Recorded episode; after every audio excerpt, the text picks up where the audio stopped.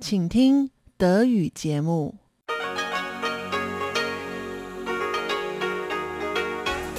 Hier ist Radio Taiwan International. Zum 30-minütigen deutschsprachigen Programm von Radio Taiwan International begrüßt sie Eva Trindl. Folgendes haben wir heute am Samstag, dem 14. August 2021 im Programm. Im Kulturpanorama führt Tatjana Romig ein Gespräch mit der freien Lektorin und Autorin Alice Grünfelder, die 2020 ein halbes Jahr in Taipei verbrachte. Sie hat einige aktuelle Lesetipps mit Taiwan-Bezug. In Reise durch Taiwan mit Ilka Wild geht unsere Reise heute zum Lala-Shan, zum Berg Lala in Nord-Taiwan. Nun zuerst das Kulturpanorama mit Tatjana Romig. Kultur auf RTI. Sommerzeit ist Lesezeit und dazu passend haben wir heute für Sie aktuelle Literaturtipps aus und über Taiwan gesammelt. Dafür ist bei uns heute Alice Grünfelder zu Gast. Alice Grünfelder hat nach einer Buchhändlerlehre Sinologie und Germanistik in Berlin und Chengdu studiert. Sie ist seit 2010 als freie Lektorin tätig und veröffentlicht eigene Gedichte, Essays und Erzählungen. Im Jahr 2020 verbrachte sie ein halbes Jahr als Sabbatical in Taipei. Auf ihrem Blog literaturfelder.com stellt sie außerdem regelmäßig Literaturtipps, unter anderem auch aus Taiwan vor. Heute hat sie uns drei aktuelle Lesetipps aus und über Taiwan mitgebracht. Liebe Frau Grünfelder, herzlich willkommen. Welche drei Werke haben Sie uns denn mitgebracht, über die wir heute sprechen? Also ich werde vorstellen Jessica Lee, Zwei Bäume machen einen Wald, eine Naturkundetour, aber auch eine Tour in die Geschichte Taiwans und auch Chinas ich werde sprechen über das Kriegsrecht. Das hört sich etwas martialisch an, ist aber ein, ein fantastisches Kompendium der Literatur, Kurzgeschichten, Romanauszüge der letzten 40 Jahre. Und ich werde vorstellen the Graphic Novel Son of Formosa von Yu Pei-yun und Zhou Xianqin, dem Illustrator. Der erste Band, eine auf vier Teile angelegte Serie, in der auch die Geschichte Taiwans seit 1935 in Wort und Bild erklärt wird. Ja, wunderbar. Und direkt in dem ersten Buch, das Sie angesprochen haben, Zwei Bäume machen einen Wald von Jessica Lee. Worum geht es denn in diesem Roman? Es ist tatsächlich ähm, ein Non-Fiction-Buch, also ein ein Sachbuch, eine sehr persönlich erzählte Geschichte der Autorin, die in Berlin lebt. Das Buch ist erschienen in der Reihe Naturkunden bei Mattes und Seitz Verlag. Das sagt schon einiges. Das heißt, sie geht tatsächlich nach dem Tod ihrer Großmutter aufgrund der Briefe, Telefonnummern, die sie im Nachlass finden, zurück nach Taiwan, wo ihre Mutter aufgewachsen ist mit der Großmutter. Der Großvater war damals Pilot für die, für die Chiang Kai-shek-Truppe.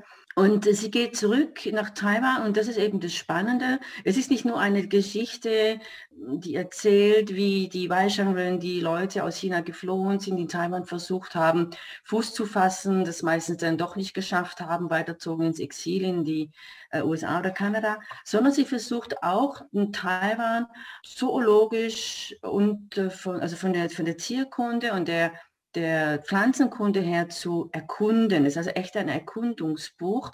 Und ich glaube, das ist die Stärke auch dieses Buches. Man erfährt äh, zum einen eben etwas über die Geschichte Taiwans und Chinas, über die Entfremdung der sogenannten Dritt-, Viertgeneration, also der Nachkommen von taiwanischen Auswanderern. Und erfährt eben gleichzeitig auch viel über die Inselwelt eigentlich botanischer Natur. Also ein Buch, das dann verschiedene Genres überbrückt und ja so ja. vielleicht auch verschiedene Lesertypen zufriedenstellt. Ja. Für wen würden Sie denn das persönliche Sachbuch, wenn ich Sie da hier zitiere, empfehlen? Tja, für jemand, der das erste Mal nach Taiwan fährt, auf jeden Fall ist es praktisch vielleicht neben einem Reiseführer, es gibt ja nicht so viel ausführliche Reiseführer auf Deutsch ähm, über Taiwan, als Zweitbuch auf jeden Fall mitzunehmen im Gepäck und vielleicht auch, weil vorne eine Karte drin ist und man Zeit hat, dann an einen anderen Ort ähm, abzufahren mit diesem Buch und dann vielleicht die Stellen dann vor Ort nachzulesen, weil sie doch dem eigenen Reiseerlebnis nochmal eine andere Dimension hinzufügen könnten. Das zweite Buch, das Sie uns mitgebracht haben, ist jetzt ja eine Textsammlung. Wie gestaltet sich denn die Anthologie, die jetzt diese 38 Jahre Kriegsrecht in Taiwan ja beleuchtet? Es ist tatsächlich irreführend äh, von dem Titel Kriegsrecht auf den Inhalt zu schließen, denn blättert es jetzt gerade noch mal durch im Inhaltsverzeichnis. Äh, die Geschichten gehen natürlich weit über diese Zeit der Militärdiktatur hinaus. Es war auch die Absicht des Herausgebers, nicht nur zu zeigen, was während der Kriegsrechtsepoche geschrieben wurde, sondern was sich daraus dann literarisch noch entwickelt hat. Das ganze Buch hat also vier Teile und das ist die Frühphase des Kriegsrechts, Spätphase des Kriegsrechts, nach dem Kriegsrecht und dann eben ein neues Jahrhundert, sprich die Nullerjahre bis 2016. Und das ist, finde ich, in diesem Umfang schon recht einzigartig. Es gibt andere Kompendien, es gibt andere Anthologien, aber hier haben wir eine umfassende, wirklich eine, eine versuchte Abdeckung und auch es war ihm, dem Herausgeber Thilo Diefenbach, ein Anliegen, zum Teil eben auch Autoren bekannt zu machen, die nicht so verlegt wurden oder noch nicht so mhm. bekannt sind, bis hin, und das ist eben auch einzigartig im deutschsprachigen Raum, bis hin zu, wenn ich das richtig sehe, drei Autoren, die eben der indigenen Bevölkerung abstammen. Und das ist eben auch spannend. Es gibt Gedichte, es gibt Romanauszüge, aber die, ich würde mal sagen, 90 Prozent der Texte sind tatsächlich Kurzgeschichten. Und äh, ich habe in diesem Band meinen Lieblingslyriker entdeckt aus Taiwan, nämlich Chang Kyung-Ming mit einem Gedicht Der Hund. Dieses Gedicht ist dieser Anthologie vorangestellt und ich finde, dieses Gedicht trifft wie kein anderes die taiwanische Befindlichkeit eigentlich seit 1895, nachdem Taiwan von den Japanern kolonialisiert wurde. In diesem, aber in dieser Anthologie Kriegsrecht wiederum bin ich überrascht gewesen über die Vielfalt der Themen. Und was mich so literarisch interessiert ist, wie sind Autoren umgegangen in einer Zeit mit Themen umgegangen, wo es extrem gefährlich war, ein falsches Wort zu verwenden, weil man dafür dann sofort verhaftet wurde. Beispielsweise Yang Kue mit Friedenserklärung war mehrfach im Gefängnis wegen seines Manifestes, das hier auch abgedruckt ist. Kurz, also man kann diese Anthologie gar nicht in Gänze vorstellen, weil sie so vielfältig ist. Und für wen würden Sie diese Textsammlung denn empfehlen? Also Literaturwissenschaftler sowieso, Ostasienwissenschaftler ebenso, aber ich denke auch für jemanden, der mehr über Taiwan erfahren will, über Befindlichkeiten Taiwans der letzten 40, 50 Jahre, dem ist dieses Buch tatsächlich anzuraten. Das letzte Werk, das Sie uns mitgebracht haben, ist jetzt ja eine Graphic Novel, ein Comic, Son of Formosa. Was ist die Geschichte in diesem ja, biografischen Comic? Ja, also diese Geschichte hat mich äh, von Anfang an wirklich begeistert in der Art und Weise, wie hier die taiwanische Geschichte eben seit 1935 aufgedröselt wird. Mir liegt vor der erste Band von dieser vierteiligen Serie, wie ich eingangs sagte, und die beginnt mit dem Erdbeben 1935 in Hsinchu und Taichung. Und so geht es weiter wie der Kleine dann, es geht um diesen kleinen Son of Formosa, wie er dann in die Schule kommt und das wird spannend. Das habe ich noch nie in einem Comic gesehen, denn es ist 1935, 36, glaube ich, kommt er dann in die Schule.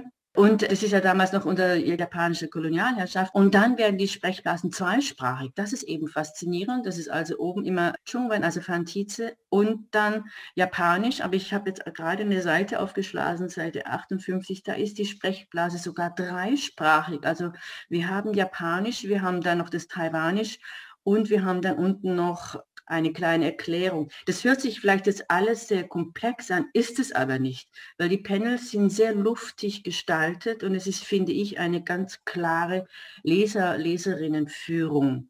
Die Geschichte geht dann weiter eben von der Schule, dann äh, Japaner ziehen ab, Tschankaschenko mit seinen Truppen. Und es endet leider mit seiner ersten Verhaftung. Ich war selbst bei der Vernissage im Chiang Mai Prison in, in Taipei und habe ihn kennengelernt. Er ist eine unglaublich eindrucksvolle Persönlichkeit, weit über 90, sehr, sehr humorvoll und wie er da erzählt hat von seinem Leben, das hat mich wirklich nachhaltig beeindruckt. Und deshalb verdient es eigentlich diese Graphic Novel unbedingt in westliche Sprachen übersetzt zu werden, weil ich denke, mit diesem Buch kann man auf recht eindrückliche und doch klare Weise verstehen, was eigentlich die Taiwaner bis heute mitgemacht haben.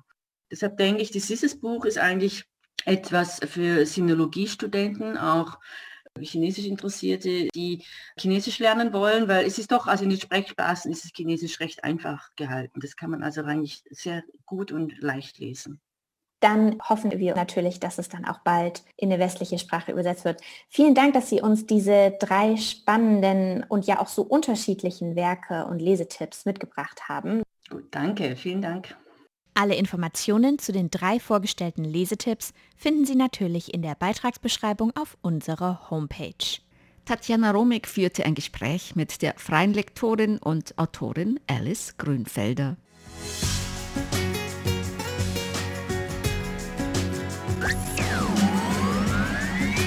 Radio Taiwan, international aus Taipeh.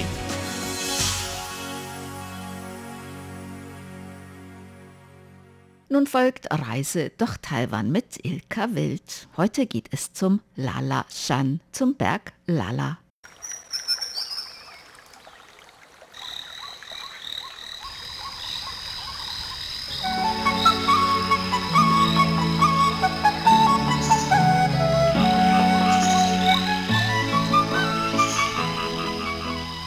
Radio Taiwan International. Reise durch Taiwan. Einen wunderschönen guten Tag und herzlich willkommen zu Reise durch Taiwan, Ihrem Reisemagazin von Radio Taiwan International. Ich bin Ilka Wild und ich habe heute wieder einen Co-Moderator. Wer ist denn heute bei mir? Hallo, ich bin der Jakob. Das ist der Jakob Wild. Und mit dem bin ich gerade unterwegs, weil der Jakob Wild ist auch mein Sohn. Und wir sind gerade auf dem Lalaschan und äh, sind da nicht alleine, sondern wir haben Begleitung. Wer, ist, wen haben wir denn noch mitgenommen? Also Freunde unserer Familie, noch zwei andere Familien. Und jetzt sind wir zu siebt. Und wir sitzen hier gerade ganz wunderschön auf unserer Terrasse von unserem Ferienhaus, oder? Was ist das hier, wo wir wohnen? Das äh, ist wirklich sowas wie ein Ferienhaus und Campingplatz zugleich. Und wir müssen überhaupt erst mal sagen, wo wir hier sind. Und zwar, wir sind auf dem Lalaschan oder im Lalaschan-Gebiet. Mussten wir eine lange Anreise für uns äh, einplanen oder wie schnell waren wir denn hier von Taipei aus? Von Taipei aus waren wir vielleicht so zwei Stunden. Ja, war viel Baustelle und wir sind natürlich am Freitag losgefahren und da war natürlich das große Problem, dass da viele Leute auch mal einen kleinen Kurztrip machen wollen, denn es ist ja auch nicht so weit weg, ne? Man muss ja nicht so viele Stunden fahren. Stimmt. Schade, dass wir morgen schon wieder wegfahren müssen. Genau, aber bis dahin haben wir schon eine ganze Menge Sachen schon gemacht. Aber beschreiben wir doch nochmal unser Ferienhaus, weil Lalashan hat einen großen Vorteil, gerade wenn man äh, im Sommer fährt. Was ist denn der große Vorteil? Also es ist ziemlich warm und man kann auf die, äh, es ist sehr schön von einer Terrasse, die sehr ho hoch gelegen ist, in die, in die Täler herunterzuschauen. Aber das Beste ist, dass dort die Pfirsichsaison beginnt und die Pfirsiche dort ich finde, das sind die besten Pfirsiche im, Indi äh, im Pazifischen Ozean. ja, okay, wenn man so will. Auf jeden Fall äh, sind wir hier aber wegen einer ganz besonderen Sache hergekommen. Warum sind wir hier hochgefahren? Keine Ahnung. Zum Wandern und uns die schöne Landschaft anzuschauen und vor allen Dingen, äh, dass es mal ein bisschen kühler ist, weil das ist hier ein großes Plus für dieses Feriengebiet. Gerade wenn man zwischen Mai und ähm, Oktober äh, in Taiwan unterwegs ist, ist es überall ziemlich heiß. Und das ist hier oben nicht so, weil wir sind hier knapp bei 2000 Meter schon. Und da kann man ganz gut auch wandern. Ähm, man braucht nicht immer eine Klimaanlage. Haben wir heute Nacht eine Klimaanlage gebraucht, Jakob? Nee. Nein, wir haben nämlich keine Klimaanlage gebraucht. Und, ähm, und damit ist es super angenehm und es ist frische Luft. Und so beschreibt man ein bisschen die Landschaft. Also es ist sehr schön. Unser Haus liegt so am Bergrand. Eine Straße, die richtig steil ist, führt herunter. Da kann man kaum mit einem Auto durchfahren. Unsere Freunde, die mit einem Motorrad äh, äh, hingefahren sind, die hatten äh, Probleme, da runterzukommen. Mhm. Und die werden beinahe in einen Busch gerauscht. Mhm. Aus was ist denn das Haus? Das Haus ist äh, aus Holz mhm. und wir kriegen dort Frühstück, ist sozusagen mit dabei, das Frühstück. Und Mittagessen und Abendessen müssen wir selber also äh, in einem Restaurant bestellen. Und, also nicht bestellen in, dem Restaurant, sondern irgendwo in der Stadt was essen. Ja. Und wir sind meistens tagsüber, waren wir mal im Wald. Mhm. Und wir hatten einmal so wenig Sprit, dass wir kaum noch zum Wald gekommen sind. Ja, und, auch das kann passieren. Oh ja, und wenn man, wenn das bei dem äh, passiert, dann, dann wird es äh, richtig witzig. Man fährt zur nächsten Autowerkstatt oder Mopedwerkstatt und der hat einen Kanister Benzin füllt das einfach in eine Kanne und gießt das einfach in den Motor. Genau, also wir hatten ein bisschen, ja, wie soll ich denn sagen, wir wollten schnell vorwärts kommen und weil wir Freitag nach der Arbeit losgefahren sind und wollten eigentlich nichts mehr machen, als dann bei Zeiten ankommen und haben ganz vergessen zu schauen, wie viel Benzin noch drin ist. Das ist ein totaler Anfängerfehler, aber leider haben wir das gemacht und haben dann gemerkt, dass dann auf dem letzten Rest der Strecke auch überhaupt kein, keine Tankstelle ist. Und was haben wir gemacht? Wie sind wir eigentlich darauf gekommen, dass, dass wir dort tanken können? Weil gesehen hat man da nichts, ne? Stimmt. Also wir haben einfach gesehen, aha, da steht ein Benzinkanister vielleicht. Und oh nee, ich habe, ja, und das war eine Moped-Werkstatt, aber das hatte mir die Frau von unserem Ferienhaus gesagt, dass da auch ein Mann ist, der auch ein bisschen Benzin hat. Es ist viel teurer als in der Stadt, aber dafür bekommt man wenigstens Benzin. Und du hast ein bisschen was gelernt dabei, ne? Was hast denn du gelernt dabei? Naja, ich habe äh, eigentlich nur gelernt, dass Benzin gelb ist, was ich nie gedacht hätte. Ich dachte, erst, das wäre schwarz, weil es ja aus Erdöl ist. Mhm. Aber dann habe ich ja habe ich gelernt, dass Erdöl, dass es ja eigentlich nur der sozusagen der abgekühlte Dampf von Erdöl ist, das Benzin, der Treibstoff. Ja. Und deswegen ist er halt gelb. Ja, genau. Gelblich. Und wir haben auch noch was anderes gelernt. Also ich habe zumindest gelernt, dass es in Taiwan überhaupt kein Problem ist, wenn irgendwas mal nicht da ist. Irgendeiner hilft einem weiter. Irgendwo gibt es einen Kanister Benzin oder irgendwas, was man braucht. Und ähm, es geht dann die Reise einfach immer weiter. Was uns sehr beruhigt hat. Deswegen waren wir auch nicht sonderlich aufgeregt, als das Benzin dann zur Neige ging und wir fast den großen Berg nicht mehr hochgekommen sind. Ähm, hat aber dann alles gut geklappt. Mit dem Benzin kommen wir jetzt erstmal wieder runter in die Stadt. Und, ähm, und so können wir jetzt heute oder morgen die Tage noch ein bisschen was unternehmen, bevor wir wieder zurück nach Taipei reisen.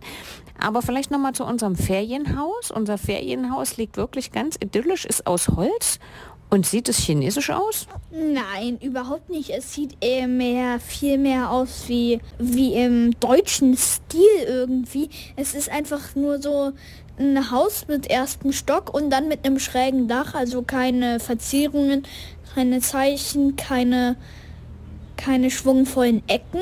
Ja, genau. Also es sieht wirklich aus wie in Europa, so ein bisschen wie in der Schweiz, Holzhaus, Blockhaus. Ähm, es gibt da eine ganze Menge solche Unterkünfte. Man kann natürlich auch in ganz normales, naja, Hotel kann man vielleicht nicht nennen, aber in, ja, so, so Bed and Breakfast sagt man so dazu, so Pension und es gibt aber auch das, was wir gemacht haben, ganz viele so unterschiedliche Ferienhäuser. Und die gibt es groß oder klein. Und wir haben so ein bisschen größeres, damit wirklich alle Leute reinpassen. Uns passen alle Leute rein. Ne? Wir haben ein schönes Zimmer. Wir wohnen im ersten Stock. Es gibt drei Schlafzimmer. Und Bed and Breakfast bedeutet, also es bedeutet Schlafen und Frühstück. Also man kann dort schlafen ähm, tagsüber im Hotelzimmer sein und äh, es gibt zwar kein Mittagessen kein Abendessen, aber dafür äh, gibt es halt ähm, Frühstück. Genau.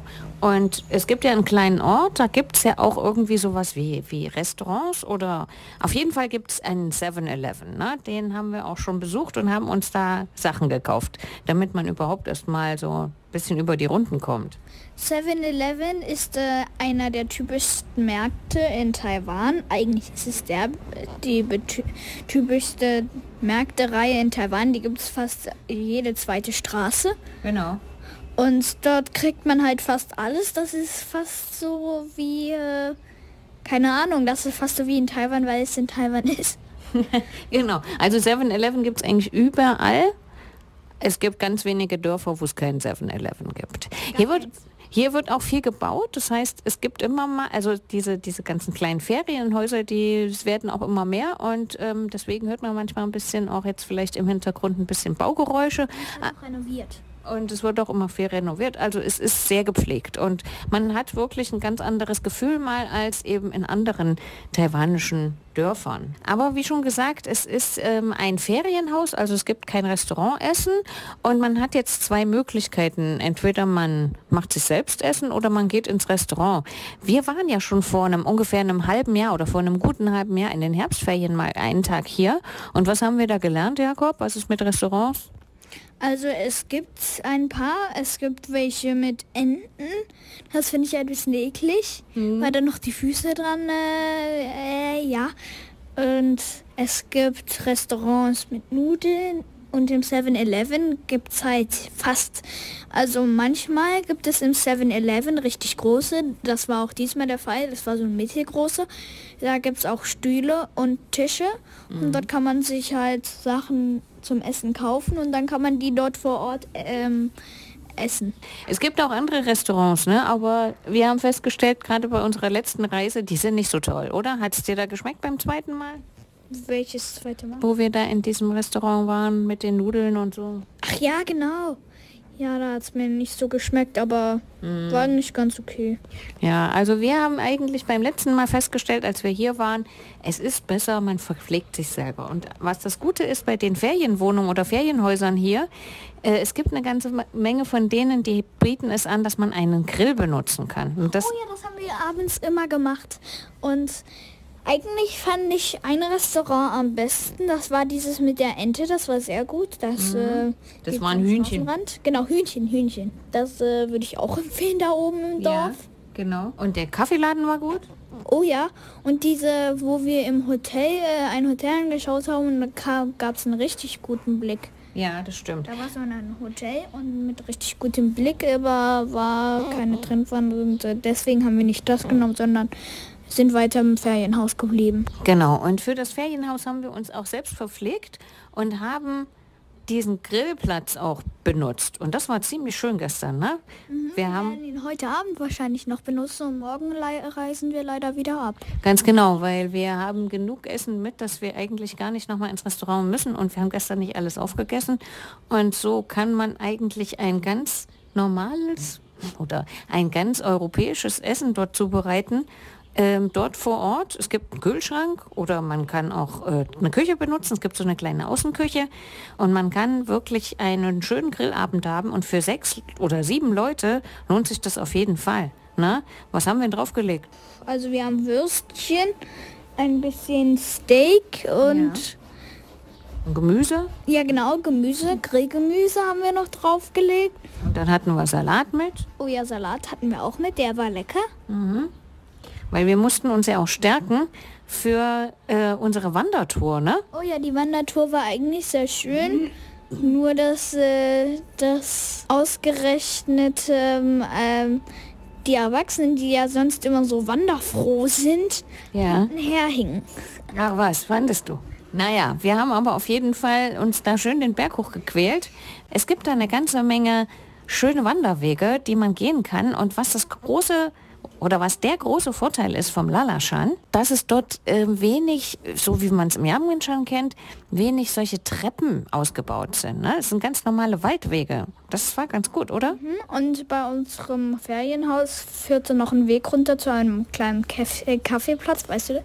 Ja. Das war gestern. Da saßen wir da ganz äh, früh am Morgen. Ja. Und und da kann man ins Tal schauen, kann sich seinen Kaffee nehmen und hat den besten Blick. Ne? Stimmt. Ja, genau. Äh, man braucht auch nicht besonders gut äh, trainiert zu sein für hier oben, weil so richtig Hochgebirge ist es nicht. Wie gesagt, 2000 Meter und schöne Waldwege und auch nicht so steil, so wie im Yangmingshan, so dass es eigentlich ganz angenehm ist, mal so einen Weg zu gehen. Ne? Wenn man Taiwan von oben anschaut, äh, ist der, äh, ist der Lalashan schon so ziemlich in der Mitte, also mhm. außerhalb von Taiwan. Es liegt so etwas, äh, ne, etwas nördlicher und östlicher an ähm, als ähm, als der Alishan zum Beispiel. Ne? Ja genau und äh, als Kending. Kending genau. ist ja unten an der Ecke und genau. wenn du das ist ja richtig weit. Wenn du oben rechts weiter schaust, ungefähr in der Mitte, ja. da ist der Lalashan dann ungefähr. Genau, genau. Also war für uns auch nicht so weit weg. Also kann man eigentlich einen ganz schönen Ausflug machen mit Grillen mit Ferienhaus, mit äh, Wandertour und Bergblick. mit Bergblick. Aber wenn man da durch dieses Gebiet fährt oder unterwegs ist, was fällt denn da am meisten auf? Also einem fällt am meisten auf, dass es viel gebaut wurde, also an den Straßenrändern. Ja. Da muss man richtig aufpassen. Einmal war es so schräg und die haben da gebaut, da kamen wir kaum durch. Ja. Und was kann man aber, was, wenn man da die Straßen lang fährt, was sieht man denn denn überall? Oh, es gab überall Pfirsichstände und Gemüsestände Genau. mit äh, Kürbissen und Pfirsichen, manchmal auch Gurken. Ja. Wir bauen da sehr viel Gemüse und Obst an. Genau. Vor allem den Pfirsiche, die schmecken dort sehr gut. Die muss man dort einmal probiert haben, sonst Genau. äh, hat man den Hauptgrund äh, von Lalashan nicht äh, geschmeckt. Genau, und geschafft. Ne? Man hat wirklich überall diese wunderschön dekorierten ähm, Pfirsichstände und die Pfirsiche sehen aus, genau. Und Und die Pfirsiche sehen aus wie künstlich, oder? Ja, stimmt. Und der halbe Berg ist eine Pfir äh, Pfirsichplantage. Genau, genau. Da hat man überall, sieht man, wo die, äh, wo die Pfirsiche angebaut werden und man hat wirklich den Eindruck, die Pfirsiche, die kommen direkt vom Feld. Ne? Und die sind wunderschön. Die Hauptsaison für diese Pfirsiche ist im August und September, sodass man da auf jeden Fall ähm, hier Massen an Leuten findet, die einfach nur hier hochkommen, um sich diese Kisten mit den Pfirsichen zu kaufen. Und die sind auch gar nicht so billig. Ne? Die kosten auch ganz gut Geld, aber das ist eh nicht das allergünstigste Obst, was es auf Taiwan gibt, sodass es trotzdem bei dem einen oder anderen Obstbauern hier oben immer noch ein bisschen Preisunterschied gibt, also dass es hier noch ein bisschen günstiger ist als unten in der Stadt und man kann oder man hat das Gefühl, dass man wirklich von hier kauft und die Leute hier auch unterstützt in ihrer Landwirtschaft. Ne? Und das haben wir auch schon gemacht. Wir haben uns auch hier schon einen Kürbis, Kürbis gekauft und Gurken. Und das ist alles hier oben, hofft man zumindest, dass alles ein bisschen bio ist. Also nachhaltige Landwirtschaft. Hier gibt es auch keine großen Felder. Die haben wir auch gekauft. Das war so lecker. Sag, sag's noch mal laut. Ja, wir haben Pfirsiche gekauft. Die waren auch sehr lecker. Ja, habe ich ja gerade gesagt. Da hat sogar der Jakob, der manchmal mit Obst und Gemüse ein bisschen, ja, wählerisch ist, auch zugeschlagen. Ja, ja, muss man doch erzählen. Genau. Und ähm, deswegen denke ich, zum Ende des Sommers hoffen wir, dass wir es hier hoch nochmal schaffen und holen uns einfach nochmal eine Kiste und gehen nochmal wandern und nehmen uns vielleicht nochmal so ein schönes Ferienhäuschen. Schade, dass die das letzte Mal, dass wegen Corona, wegen diesem plötzlichen Corona-Ausbruch, konnten wir halt nicht in diesen Nationalpark. Genau, genau. Das war ein bisschen blöd und wir haben aber Gott sei also die haben ja dann gleich den Nationalpark zugemacht und den Parkplatz auch, aber wir haben einen anderen Weg gefunden, was ähm, auch erlaubt war, aber wo man auch ein bisschen wandern konnte. Und dort äh, das letzte Mal, als wir hier waren, das war vor ja, einem halben Jahr, wie gesagt, und oder dreiviertel Jahr, da waren wir auch in dem Nationalpark, bloß ohne unsere Freunde, in einem anderen Hotel. War eigentlich ganz gut, aber dort in diesem Nationalpark, Ja. das, da stehen, wie viel waren das? Äh, 27 Genau. äh, große Bäume, die Giant Trees, manche davon sind 60 Meter hoch Ja. und manche davon sind 10 Meter breit. Mhm. Also, das ist auch eine große Attraktion im Lalashan. Also, der Lalashan ist immer eine Reise wert. Also, und ich denke, dass wir im Herbst oder im Spätsommer bestimmt noch mal herkommen. Was meinst du? Hast du Lust? 100 Pro. Ja, 100 Pro. Dann haben wir hoffentlich dem einen oder anderen Hörer Lust gemacht, auch mal den Lalaschan zu besuchen. Und in diesem Sinne verabschieden wir uns heute vom Lalaschan aus der schönen frischen Luft. Das waren Ihre Ilka Wild Jakob Wild. Für Reise durch Taiwan. Bis zum nächsten Mal. Tschüss. Ciao. Sie hörten das deutschsprachige Programm von Radio Taiwan International am Samstag, dem 14. August 2021. Unsere E-Mail-Adresse ist deutsch.rti.org.tv. Im Internet finden Sie uns unter www.rti.org.tv org.tv, dann auf Deutsch. Dort finden Sie auch Nachrichten, weitere Beiträge und die Links zu unserer Facebook-Seite und unserem YouTube-Kanal. Über Kurzwelle senden wir täglich von 19 bis 19.30 Uhr UTC auf der Frequenz 5900 kHz. Das, liebe Hörerinnen und Hörer, was für heute in deutscher Sprache von Radio Taiwan International. Wir bedanken uns bei Ihnen ganz herzlich fürs Zuhören. Am Mikrofon verabschiedet sich Eva Trindl.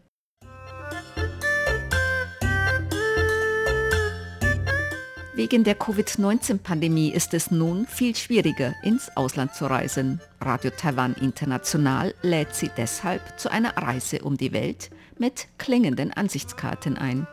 Nehmen Sie Klänge in Ihrer Nähe zum Thema Fortbewegung auf, zum Beispiel von Verkehrsmitteln, Geräusche eines Bahnhofs und so weiter. Machen Sie ein Foto von diesem Ort und fügen Sie eine kurze schriftliche Erklärung dazu bei.